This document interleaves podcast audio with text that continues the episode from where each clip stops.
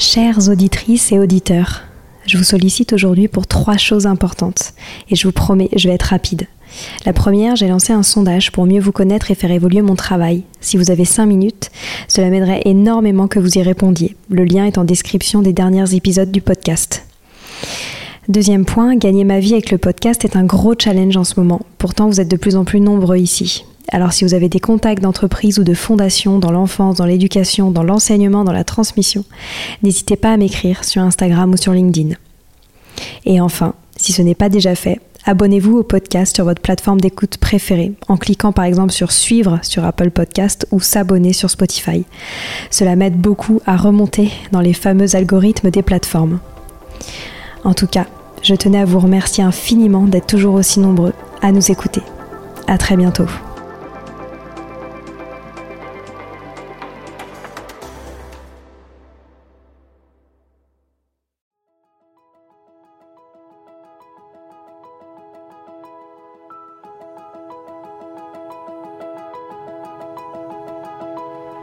Bonjour à tous, ici Stéphanie et Sylvie Descleb pour un nouvel épisode du podcast Les adultes de demain. Les adultes de demain, c'est un échange autour de l'éducation et la parentalité entre d'un côté une mère, Sylvie, entrepreneuse depuis plus de 30 ans dans l'éducation, directrice d'école Montessori, créatrice d'un organisme de formation et auteur dans l'éducation, et sa fille, c'est moi, Stéphanie. Toutes les semaines, nous invitons des experts, des personnalités remarquables ou de simples passionnés qui partagent avec nous la même envie d'offrir le meilleur aux enfants. Car comme le disait si bien Maria Montessori, l'enfant est l'avenir de l'homme. Et nous souhaitons donc vous donner des pistes de réflexion et de potentielles réponses pour offrir aux enfants le plus bel avenir. Alors si vous êtes jeunes adultes, parents, futurs parents, grands-parents, professeurs ou simples passionnés de l'éducation, ce podcast est fait pour vous. Pour suivre toute notre actualité ou échanger avec nous, n'oubliez pas de nous suivre sur notre compte Instagram Les Adultes de Demain ou sur notre blog lesadultesdedemain.com.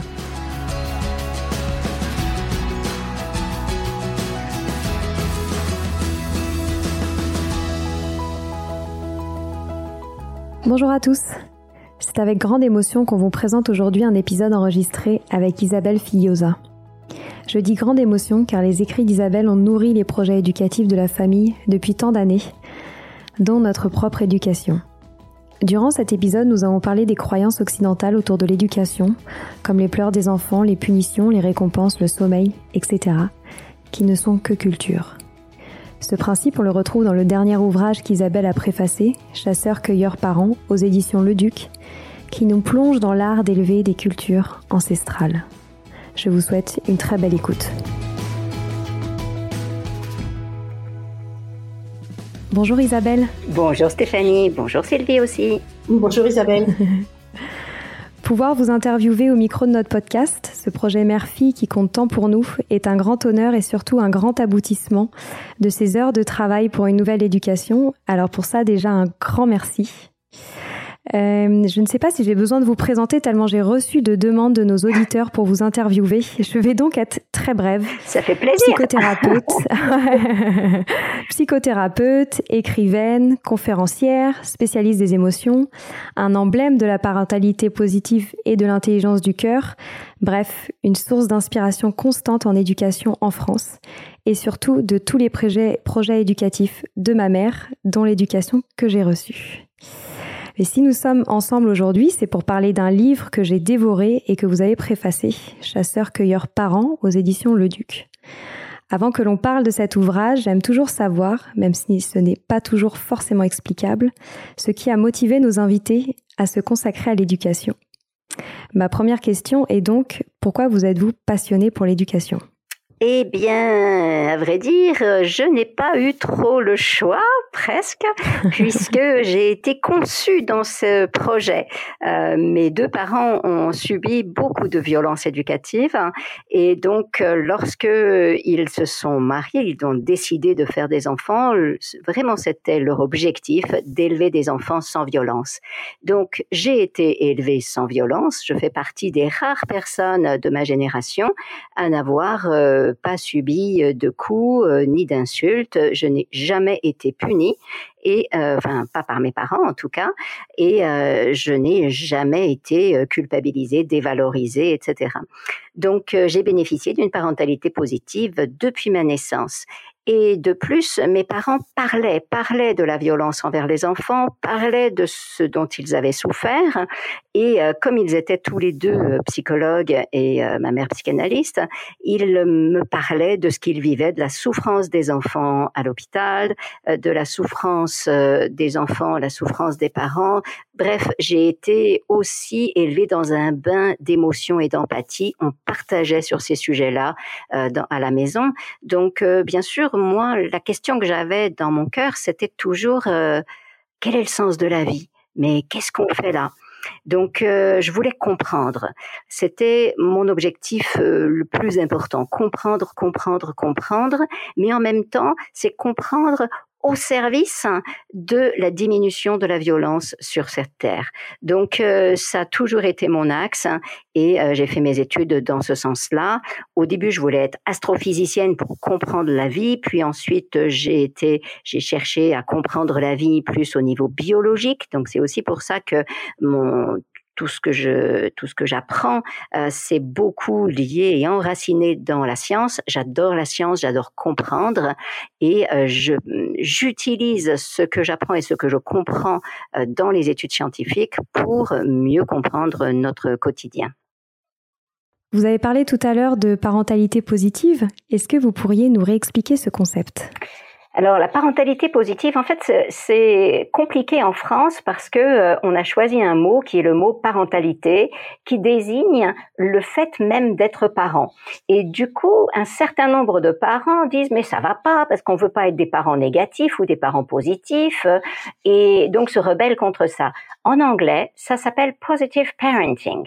Et parenting, c'est euh, un participe passé, donc c'est en fait euh, le, le, parentage en fait. C'est comment ce sont les pratiques de parentalité positive. Donc c'est pas le parent qui est positif ou négatif, ce sont ses pratiques.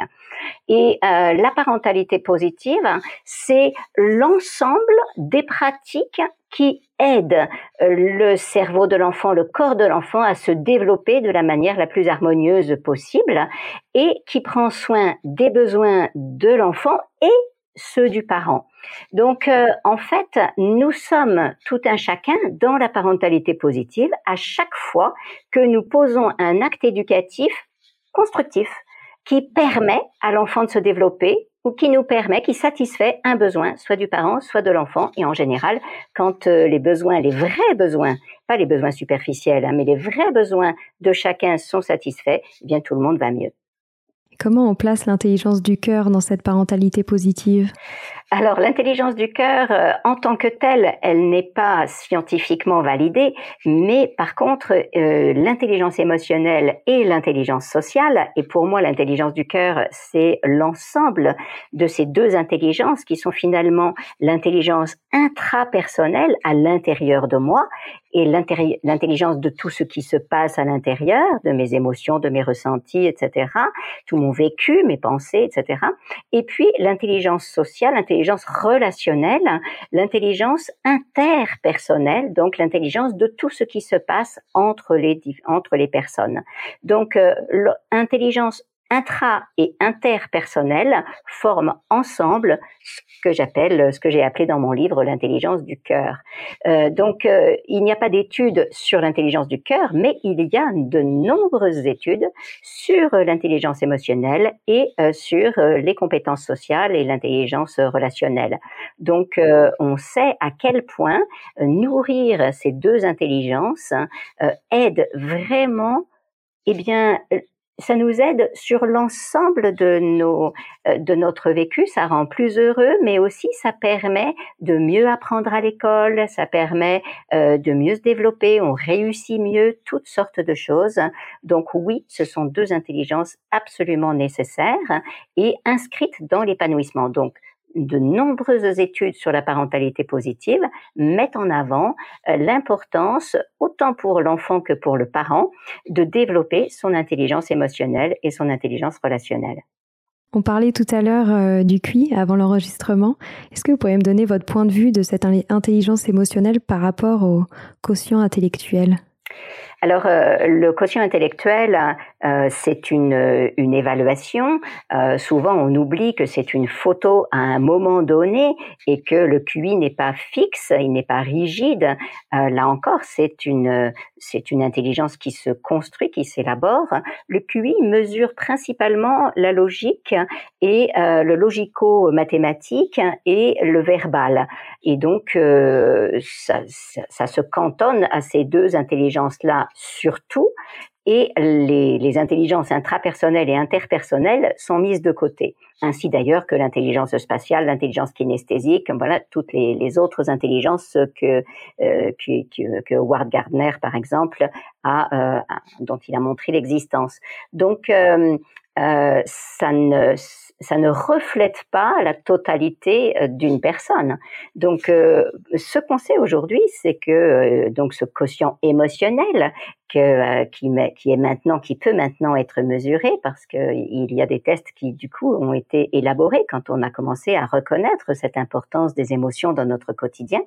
Donc, euh, c'est ce quotient émotionnel, eh bien, il montre que plus le quotient émotionnel est élevé, plus le QI va aussi se développer parce que euh, nous apprenons mieux, nous comprenons mieux, donc même sur le plan logique, hein, euh, nous sommes davantage capables euh, de faire des liens entre les choses et, d'apprendre lorsque nous sommes en, paix, lorsque nous sommes en, paix avec nos propres émotions, en paix avec notre ressenti.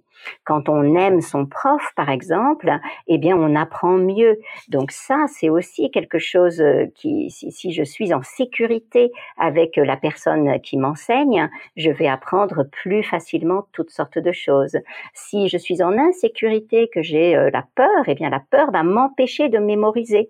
Donc euh, du coup, tout ça est vraiment important. Donc plus je développe mon intelligence émotionnelle, plus euh, mieux je vais apprendre à l'école ou ailleurs. D'ailleurs, on n'apprend pas que à l'école. Alors justement, vous parlez de l'école et pour préparer cette interview, j'ai relu votre best-seller L'intelligence du cœur qui a été publié en 97 et vous dites en introduction 90% de notre quotidien est passé sous silence. Ne serait-il pas aussi utile de recevoir quelques notions sur la conscience de soi et le décodage des émotions que de connaître les rois de France et 1515 J'adore cette citation. Mais oui, malheureusement, elle a été écrite là, il y a 20 ans et elle est. Mais c'est ça. voilà, elle est.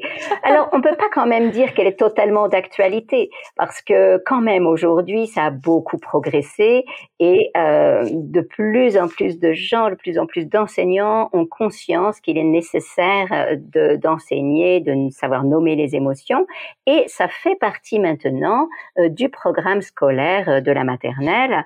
Donc, dès la maternelle, les enfants euh, sont censés apprendre euh, les mots des émotions, sont censés apprendre à communiquer les uns avec les autres. Quand je dis censés, c'est que malheureusement, euh, comme les enseignants ne sont pas souvent très formés à cette intelligence émotionnelle, eh bien, eh bien, ils ne savent pas forcément toujours euh, comment faire. Mais il y a quand même de plus en plus d'outils, de plus en plus de livres, d'ouvrages qui permettent de s'appuyer euh, sur euh, dessus sur, pour, pour pouvoir exposer toutes ces notions et les expérimenter. Bien sûr. Et Sylvie, je te laisse témoigner là-dessus parce que je sais que l'intelligence du cœur t'a guidée pendant tous tes projets éducatifs qui ont été très nombreux. Peut-être que tu veux partager pourquoi euh, c'est important pour toi que tous tes enseignants lisent ce livre et, l'intègrent dans l'éducation qu'ils offrent tous les jours à leurs élèves?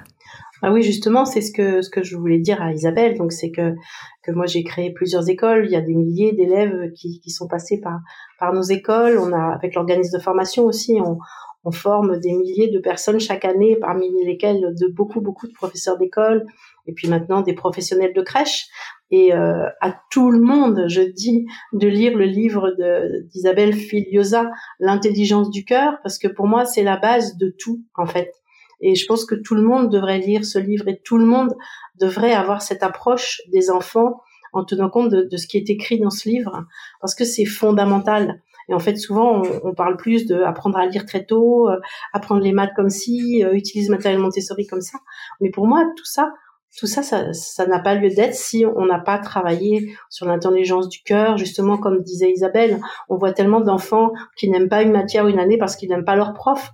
Et puis l'année d'après, le prof euh, est différent et ils adorent la matière. Donc en fait, c'est fondamental pour tout, pour leur bien-être, pour qu'ils deviennent des adultes heureux et pour euh, construire ce monde de paix auquel on, tient tous. Donc euh, vraiment, ce, livre, pour moi, il, a, dicté tout, ce que j'ai mis en place dans nos écoles, dans notre organisme de formation, parmi les crèches, dans les crèches aujourd'hui dont je m'occupe. Donc vraiment, pour moi, c'est fondamental de lire et d'écouter Isabelle, en fait. Merci, je suis très touchée et impressionnée. Mais, c'est vrai, c'est, on a vraiment, je l'ai écrit dans ce sens-là, c'est vraiment euh, euh, toutes les informations fondamentales que nous devrions tous avoir depuis, voilà, on devrait tous apprendre tout ça à l'école. C'est vraiment l'alphabétisation émotionnelle de base. Hmm. Et même en tant que parent, je veux dire, quand on devient parent, on, ne connaît pas tout ça en fait. Et c'est normal. Et, et le, le, lire, vous, vous l'expliquez d'une façon, comme je vous disais tout à l'heure, très simple, très facile à comprendre. Et en devenant parent, on, devrait lire ce livre en fait. Merci. Ça devrait faire, partie de notre formation de parents pour tous.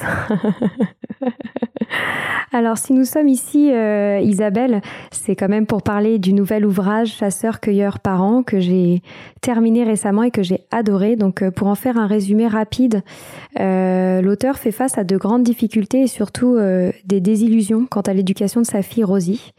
Elle décide d'aller vivre en totale immersion chez des communautés reculées ou peuples racines pour s'inspirer de leurs pratiques éducatives. Et là, elle y fait de grandes découvertes. Alors, bien entendu, je ne vais pas tout révéler, euh, mais c'est ce livre est absolument génial et vous l'avez préfacé. Oui, parce que je l'ai trouvé génial aussi.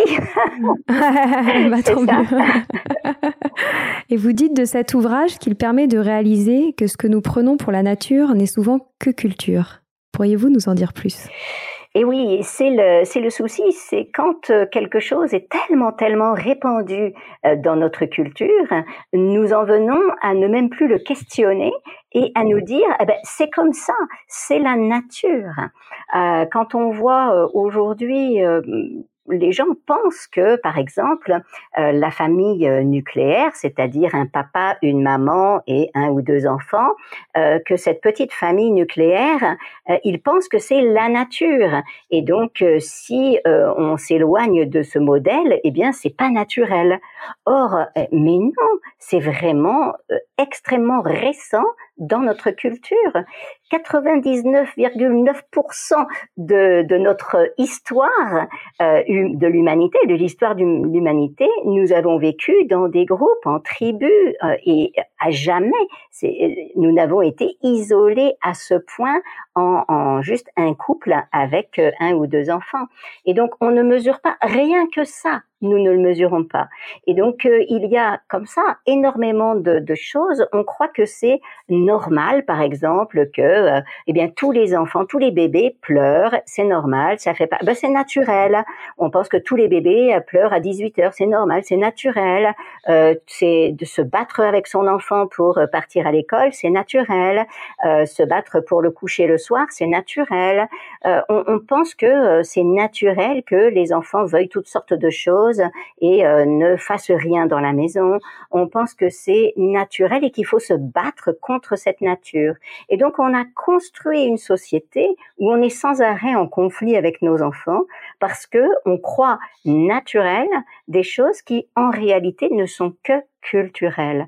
Si on se disait c'est culturel, on se dirait ah ben tiens peut-être ils font différemment dans d'autres cultures et je peux peut-être m'inspirer pour être plus heureux d'une autre culture. Et c'est ce qu'a fait cette cette femme. Elle s'est dit mais c'est pas possible quand même. Ce que comment je galère aujourd'hui, mais l'humanité n'aurait pas survécu si tout le monde faisait comme ça. Donc euh, Qu'est-ce qui se passe? Qu'est-ce, Comment faisaient les autres? Et c'est là qu'elle a découvert, ben oui, que c'est que culturel. Mais comment arriver à se défaire de ces croyances? Eh bien justement, en écoutant ce qui se passe ailleurs. Quand on apprend que eh bien les autres ne fonctionnent pas comme nous, ben ça nous aide un petit peu à relativiser. On s'est dit ah ben finalement c'est peut-être pas universel. Ce que je crois être la nature est universelle, ben finalement ben, ça fait que 200 ans qu'on fait ça en Europe. Ah ouais, ben, ah ben euh, est-ce que c'est vraiment utile?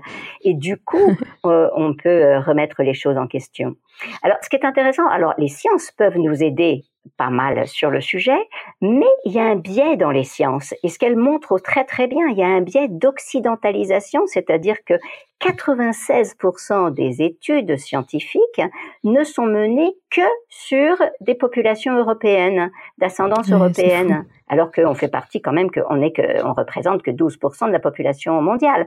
Donc euh, il y a un souci là. Mais c'est vrai que du coup, la science, eh bien, elle va analyser des choses. Donc, par exemple, sur l'apprentissage du sommeil, elle va analyser des choses et mesurer des choses qui n'existent carrément tout simplement pas euh, dans d'autres populations. Mais chez nous, ça existe et donc il y a même un peu de science euh, qui est là, puis qui montre ah ben oui, ben quand on fait l'apprentissage du sommeil de telle manière, ça marche mieux que de telle manière, etc. Mais on ne questionne même pas ce biais d'occidentalisation qui fait mais au fait pourquoi on fait un apprentissage du sommeil? Parce que rien que sur ce truc-là, ça date quand même que de 1850. c'est hyper récent si on regarde. Avant 1850, avant les conseils d'un médecin euh, euh, qui a fait fleur, on ne sait pas pourquoi ça a eu tant de succès. Peut-être que c'est la première fois que quelqu'un donnait des, conseils sur ce sujet. Bref, je ne sais pas exactement comment ça se fait que ça ait pris euh, autant de, succès. Mais voilà, cet homme a dit, il faut faire attention à ce que euh, les enfants ne se disent pas qu'ils obtiennent ce qu'ils veulent en pleurant. Alors, il faut les laisser pleurer dans leur berceau tout seuls et vous verrez, ils s'endormiront encore mieux. Et de ce moment-là, eh bien, les gens ont commencé à, à, contrôler le sommeil de leur enfant, presque à chronométrer le sommeil. Et donc jusque 1850 et depuis la nuit des temps, eh bien, on se couchait quand on avait sommeil, on se réveillait quand on n'avait plus sommeil, hein, quand on était suffisamment euh, ressourcé. Ce qui semble assez logique. Et, oui, et, c'est ce que font encore nombre de populations, même en intégrant le fait d'aller à l'école euh, et compagnie. Hein. Et ça, c'était une des premières choses que j'avais observées euh, quand j'ai eu mes enfants parce que j'ai bataillé avec cette idée aussi du sommeil. Comme en France, euh, en Europe, de manière générale en Occident, on a cette croyance que euh, les enfants ne veulent pas aller se coucher et que c'est normal de batailler. Du coup, j'ai commencé à batailler. Et puis après, je me suis dit, mais au fait, pourquoi je bataille? Et donc, euh, en fait, c'est à ça que la parentalité positive qu'ont exercé mes parents avec moi euh, est utile, c'est qu'ils m'ont appris à réfléchir aux choses, ils m'ont appris à remettre en cause, ils m'ont appris à penser par moi-même. Et donc, je me suis dit, mais en fait, euh, pourquoi je fais ça là? Ça me rend pas heureuse et manifestement, ça rend pas heureux non plus mes, bébés, mes enfants. Donc, il y a un souci là. Et j'ai commencé à regarder, mais comment ils font ailleurs? Et puis, on est allé aussi, euh, mon, mari avait euh, de la famille en, en, Argentine et donc on est parti en Argentine là j'ai vu que les enfants se couchaient à 10h, 11h, des, des tout petits venaient au restaurant le soir et c'était là jusqu'à 10, 11h. Qu'est-ce comment c'est possible? Ils doivent se lever beaucoup plus tard. Ah non, ils vont aussi à l'école à Pont c'est possible ça Et donc j'ai commencé à m'ouvrir, à réfléchir et, et, et, je me suis renseignée. Et donc effectivement, l'heure du coucher est complètement culturelle. Globalement, en France, ça va être 20 heures, mais il y a des pays où c'est 18 heures, d'autres 19 heures, d'autres c'est 21 heures, 22 heures, 23 heures. Bref, il y a un peu de tout. Et puis, il y a euh, les, le reste de la population mondiale qui euh, complètement qui laisse beaucoup plus libre les, les, enfants. Et en fait on se couche ben, quand on a sommeil et on va euh, être à l'écoute du rythme naturel de l'enfant. Et donc ces gens-là ne, ne bataillent pas pour euh, pour le coucher. En plus il y a des ça fait la, la, science nous montre que il y a des rythmes différents selon les enfants d'une part et surtout qu'il y a des rythmes différents en fonction des âges.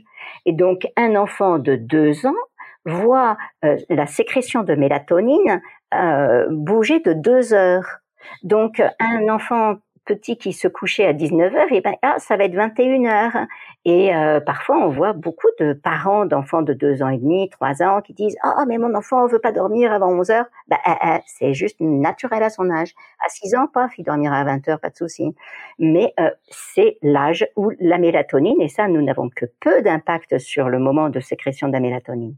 C'est pareil avec les adolescents. Là encore, la mélatonine se décale de deux heures. Donc c'est compliqué parce que il n'y a que un tiers de la population qui est du matin, un tiers qui est du soir, un tiers qui et le reste qui est un petit peu euh, euh, mitigé. Bref, euh, il n'y a pas d'unification, il n'y a pas tous les adultes, tous les enfants doivent dormir tant d'heures et de telle heure à telle heure. Donc c'est notre souci. Nous, les, les occidentaux, comme le montre et très très bien ce bouquin, on adore le contrôle. Et donc, on cherche à contrôler, mais on contrôle tout. On va jusqu'à chercher à contrôler des choses qui sont physiologiques, comme par exemple le sommeil, mais on contrôle aussi la nourriture, enfin on contrôle énormément de choses. Bien sûr. Et est-ce que vous pensez à d'autres pratiques occidentales euh, qui sont bizarres, c'est le terme utilisé par l'auteur, euh, en termes d'éducation oui, tout à fait. Alors il y en a, en fait, euh, il y en a énormément. Euh, il y a bah, l'idée déjà de séparer un enfant euh, de ses parents. Donc ça, c'est vraiment euh, quelque chose d'assez, de très occidental, le, la chambre du bébé. Donc maintenant, quand même, le carnet de santé demande de, enfin propose de, de, vraiment faire dormir l'enfant dans la chambre des parents jusqu'à au moins ses six mois. mais jusqu'à très récemment, il y avait cette croyance qu'il fallait absolument que l'enfant dorme séparément euh, des parents. Et ça, c'est très étrange. Donc, aucune science ne peut supporter ça. Et depuis des millénaires, les bébés dormaient avec euh, avec leurs parents. Donc, euh, c'est vrai que c'est anachronique et étrange.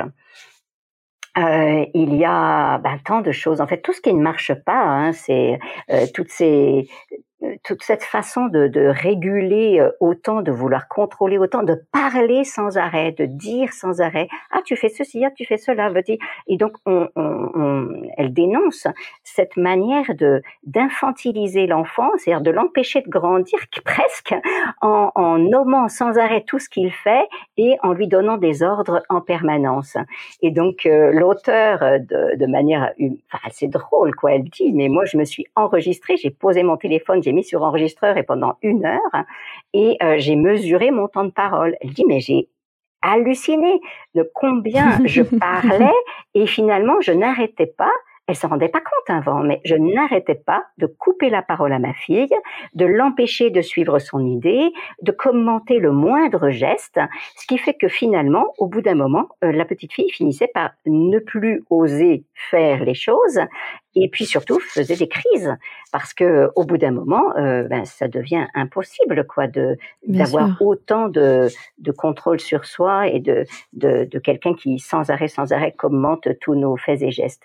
Donc en voulant bien faire finalement on est on devient euh, contre-productif mais c'est aussi lié à cet isolement, parce que l'isolement des, parents, parce que les, les, deux parents sont euh, seuls, ou parfois souvent même la maman euh, est seule euh, avec son enfant, ou le papa est seul avec son enfant pendant des heures et des heures et des heures. Et donc comme on est isolé à la maison, dans un appartement avec l'enfant, on devient le seul copain de l'enfant.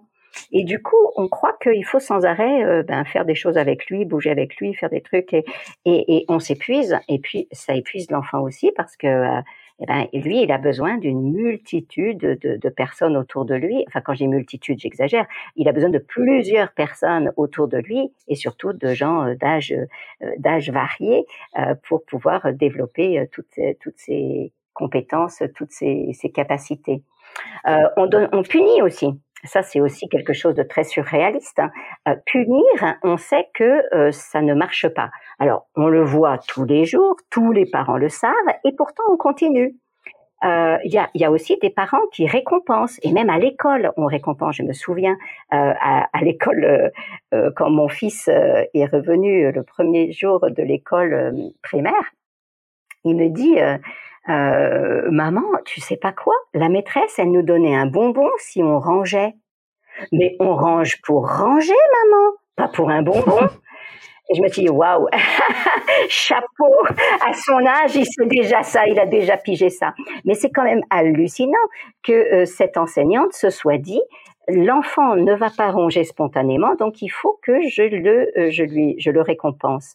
Mais euh, toutes les études montrent que plus on récompense un enfant pour une action, moins il va pratiquer cette action spontanément. Donc, euh, euh ce sont vraiment toutes sortes d'habitudes euh, inappropriées et que nous croyons naturelles, que nous ne questionnons même pas. En France, on crie beaucoup sur les enfants et on pense que c'est normal. Et donc, crier sur un gamin est tellement commun que même à l'école, un prof peut crier sur les enfants. C'est pas trop, voilà, c'est normal. Et donc là, par contre, même dans le reste de l'Europe, hein, ils crient pas tellement. Même les sanguins, comme les, les Espagnols, euh, les Italiens, sont scandalisés, effarés de voir comment euh, nous nous crions sur les enfants. Mais euh, on peut pas, on va pas culpabiliser chaque parent français parce que on crie pourquoi? Ben, on ne voit que ça tout autour de nous. On pense que c'est comme ça qu'on éduque les enfants. Donc c'est ça que j'ai adoré dans ce bouquin, c'est qu'il questionne nos habitudes et nous dit mais non, c'est pas comme ça partout, ça peut être autrement, et puis c'est drôlement plus efficace et plus agréable quand on fait autrement. Oui. Et vous parliez tout à l'heure euh, d'isolement et euh, elle rappelle cette expression dans son livre Il faut tout un village pour élever son enfant. Mais comment faire pour euh, ne pas être isolé aujourd'hui Vous le rappeliez pour les familles qui vivent dans des appartements, dans des villes, c'est de plus en plus compliqué d'avoir tout son village pour élever son enfant C'est ça. Et donc, euh, pendant un temps, ce que je disais, c'est déjà, euh, il y a davantage de gens autour de nous qu'on ne croit. Il y a toujours dans notre immeuble des personnes qui n'ont pas d'enfants, ou même qui ont des enfants, mais qui euh, apprécient d'être euh, en contact avec d'autres. Euh, donc, on peut quand même faire des tribus de nouveau.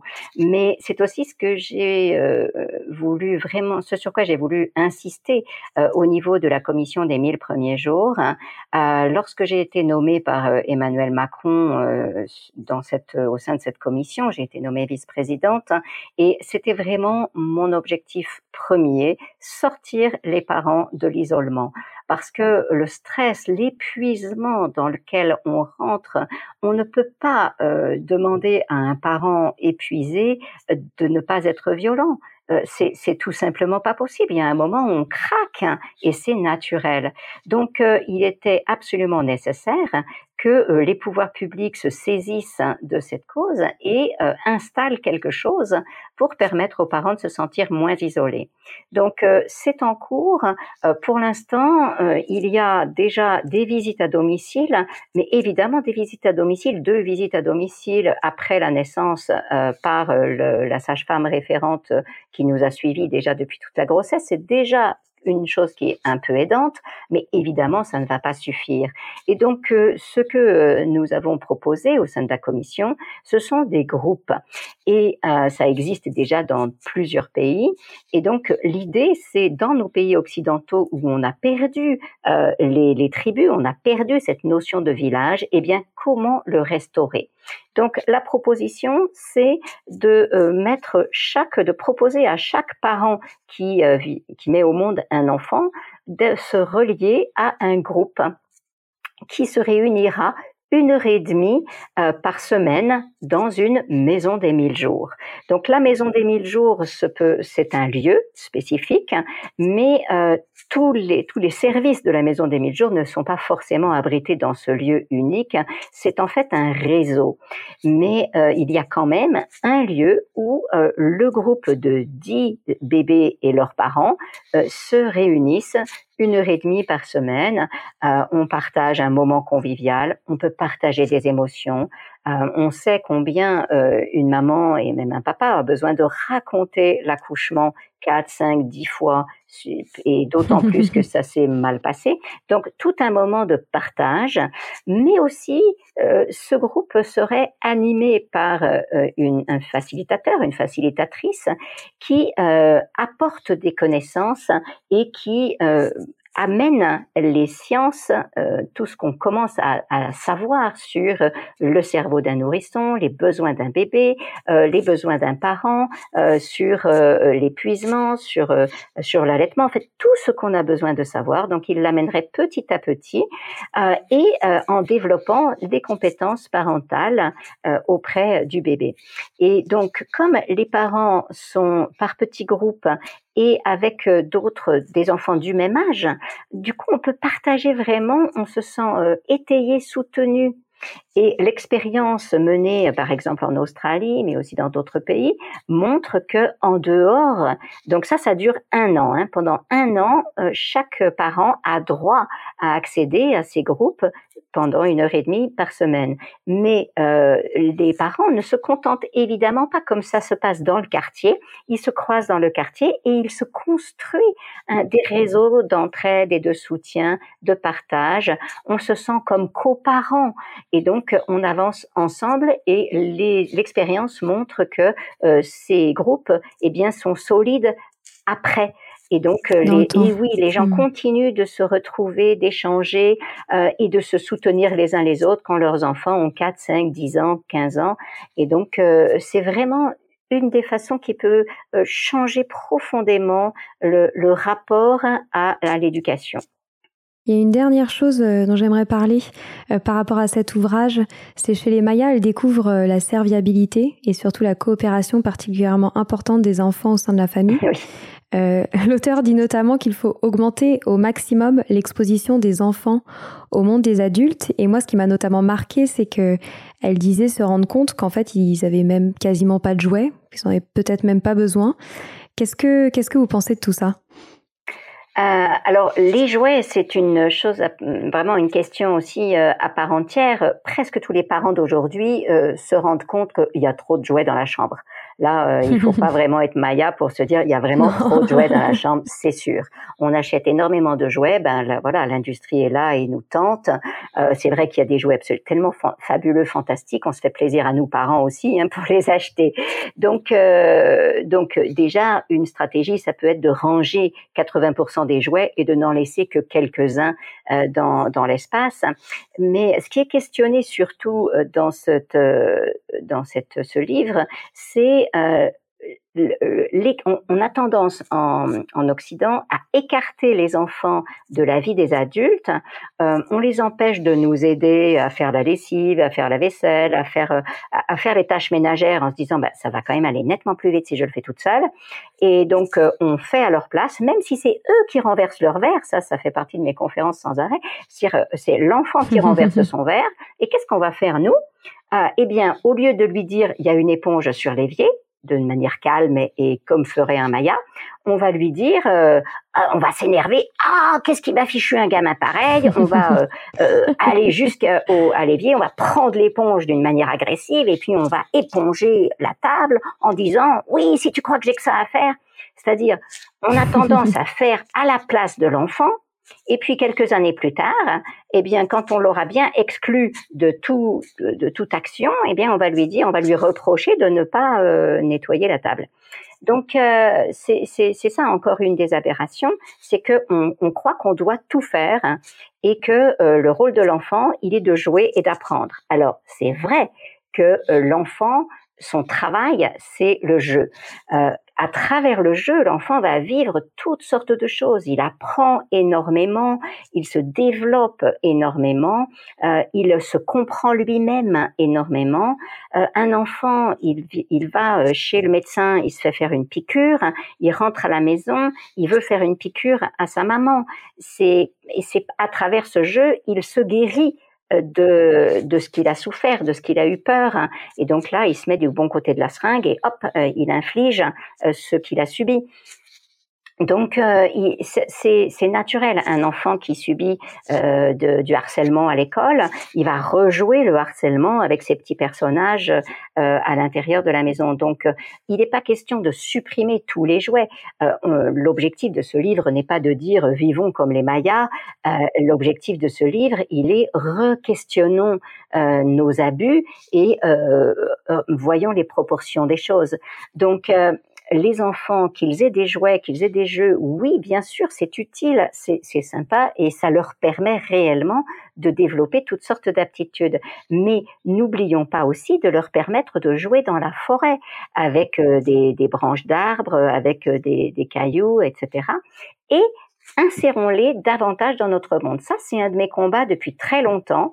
J'ai insisté aussi là-dessus dans la commission des mille premiers jours, où je disais, mais nous avons vraiment à réintroduire nos enfants euh, dans notre monde professionnel. C'est-à-dire qu'il y en a assez d'être à ce point séparé entre mon monde au travail et mon monde de parents.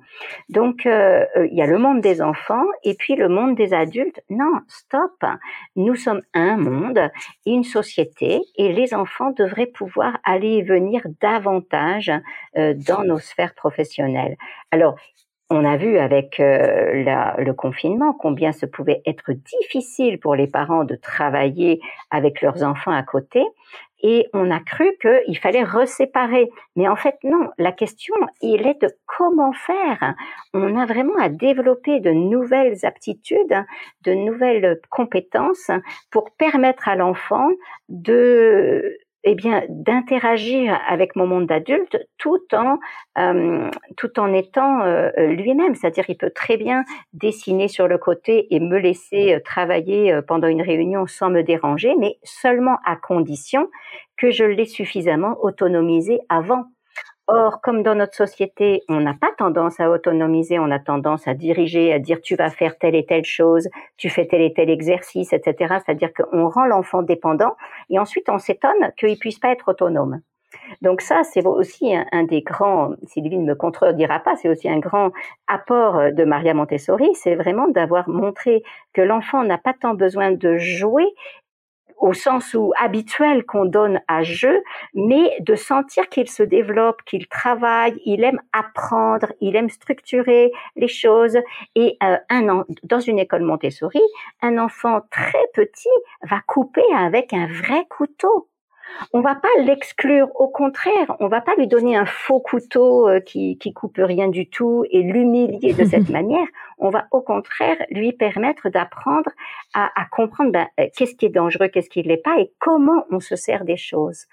Donc euh, c'est vraiment une manière différente de d'accueillir l'enfant dans le monde des adultes. Et on a énormément de choses à faire progresser. C'est sûr que euh, dans les dans les cultures que cette euh, que cet auteur euh, visite, euh, Michel, elle s'appelle, Micheline, c'est dans ces cultures qu'elle rencontre, c'est plus facile d'intégrer parce que c'est plus facile d'intégrer un enfant à la chasse, à la cueillette, etc., euh, que de l'introduire dans un métier de, je dirais, dans, dans dans une grande société euh, où on manie des chiffres et des concepts, etc. Euh, mais ça n'empêche que nous avons à trouver ça et à faire davantage de place.